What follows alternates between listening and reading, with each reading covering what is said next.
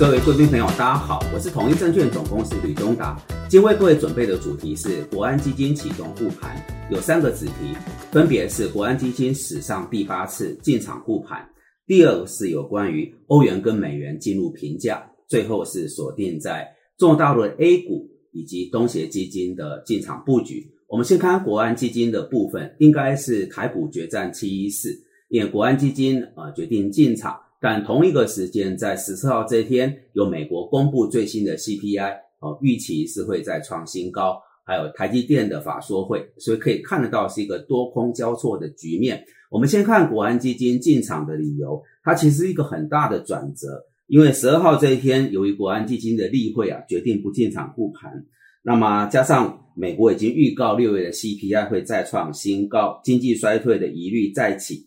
大陆开始进入到小区的封城，内外部的利空齐发，导致十二号的台股啊创了一年半的新低啊。那么结果在晚间七点钟，国安基金啊紧急发布新闻稿，宣布进场护盘，接着就拉抬了台股。我们先看国安基金这一次啊，在一天不到时间做这么大的转折，它的逻辑跟诉求是什么？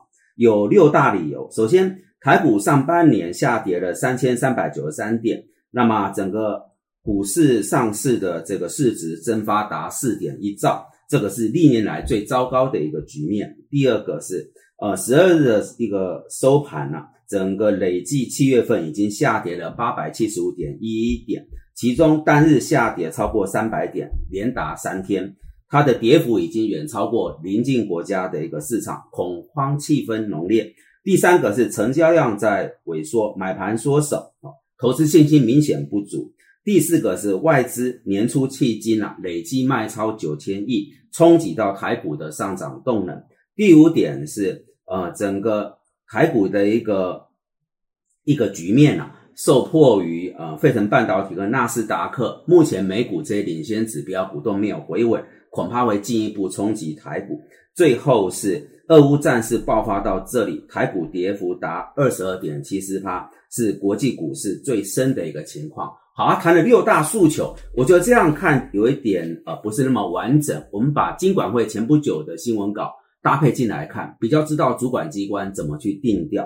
在这个金管会的呃这个新闻稿里面有指出，就是呃整个台股的这个现金值率是。呃，四点二趴哦，再加上这个股票的股利四点三六趴的整体来讲，其实是对资金有吸引力。那么营收是呃前五个月是十八点六八兆，比去年同期成长十点一五趴，代表台湾整个上市柜的基本面是稳健的。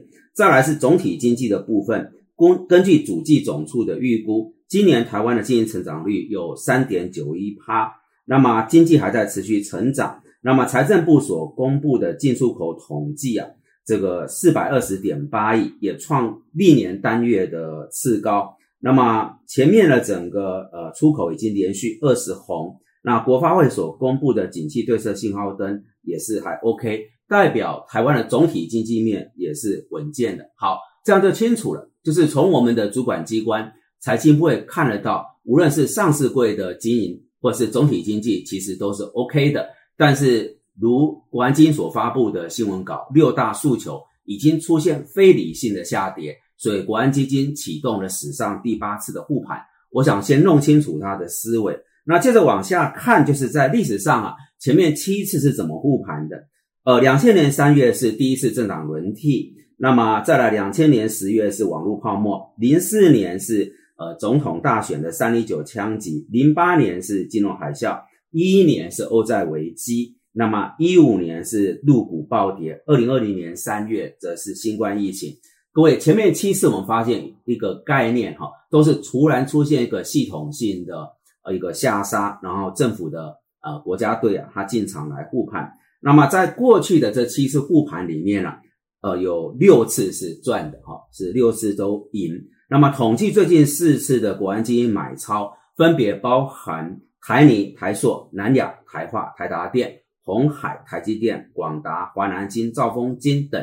可以看得很清楚，国家队拉抬，大家都集中在电子跟金融的一个全资股，所以如果大家对于国家队的护盘是有啊深度的信心，可以锁定一些呃在前面的这些全指股，在电子跟金融哦来做追踪。但是我说为什么决战七一四？因为国安基金的拉抬，它当然是重大利多。但同一天也有美国公布最新这个 CPI。那么前一阵子啊，股市创了这个低量，其实都是大家对美国通膨可能再创新高的一个疑虑。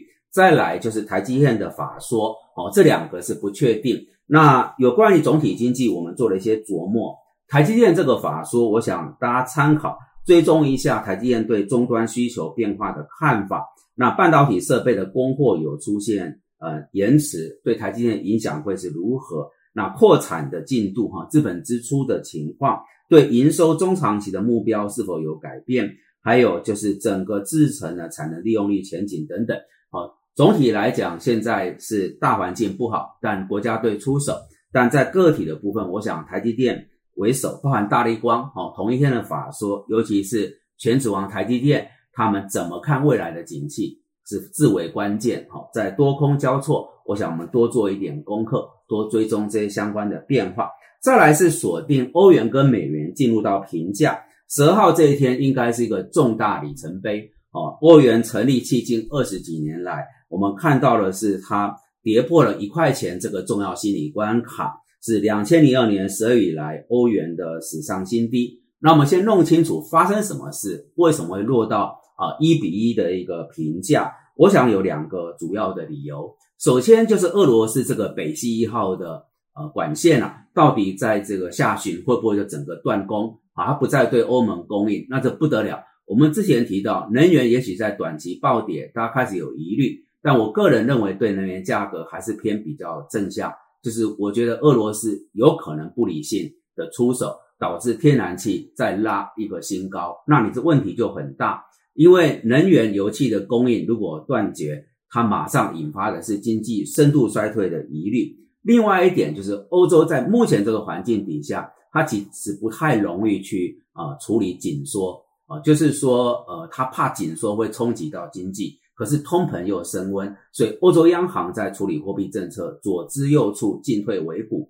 可是同一个时间，美国联总会则进入强劲的紧缩。所以外资现在在做一个局，就看到欧洲央行跟美国联总会产生利差越来越行扩大的一个局面。所以现阶段呢，全世界最拥挤、最最热门的交易就是做空欧元。好，我们解释一下为什么欧元会创新低，背后我想这两个：能源断供引发的经济衰退疑虑，加上啊美欧两地利差的扩大。那各位如果把这两个逻辑梳理一下，发现短期其实不太容易缓解。所以欧元的这个错低啊，应该还是一个呃可以预期的。问题来了，这个欧元错低虽然会带动欧洲企业的竞争力，可是呢，同样会引发欧洲的进口物价拉抬，更恶化它的通膨的前景。所以显见现阶段欧元的错低，应该不是欧洲央行所要乐见的哈。那但是它也不太容易做什么好的决策。刚才已经举出它在两难决策上的一个情境，那么。很明显，俄乌战事啊是一个关键所在。如果他那里没办法告终，大概整个对欧洲的冲击还是持续当中。那么这显现出来就是欧元恐怕还是会挫低，而同一个时间对应过去是六十趴的美元，所以美元创二十年新高，就代表什么？国际的热钱选择了以美元为一个避险的首选。这几个月多次在频道里面，我们跟各位诉求美元的储蓄险跟年金险。就是希望大家能够有这种打地基哦，来赚取美元升值汇差的一个稳健的钱，在徐模投资啊，其他的一个布局会比较理想一些。所以，如果这个逻辑没有变的话，美元是一个避险的首选，代表我们前面所谈这个基调还是要维持的。接着，我们最后锁定在中国大陆 A 股啊，跟东协基金的一个布局。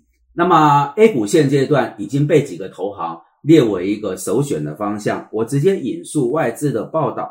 那么，花旗银行它是超配呃 A 股，他认为估值是有吸引力。在全球的央行走向紧缩，反而人行是一个宽松，他锁定了从开放跟政策支持这两个诉求，认为 A 股可以追踪。摩根大通则指出，A 股现阶段是一个资金的安全避风港，值得买入。那么高盛他用建设性这三个字来形容 A 股，VOA 啊，这个讲很笃定，他说你现在去买 A 股啊，你的胜率是百分之百。所以我们引述了花旗、摩根大通、高盛跟 VOA 美国银行这几个国际投行对 A 股的一个看法。显然，在全世界以欧美为首，进入到高度的不确定。A 股因为走了自己独特的道路，成为主要大行投行的一个推荐的所在，各位参考。再来是东协基金的部分，呃，最近呢，因为整个热钱在撤离新兴市场，可是我们发现到东协啊，反而是外资独有青睐。呃，在上半年呢，在印尼、泰国跟马来西亚，外资各买了四十三亿美元、三十四亿美元跟十五亿美元。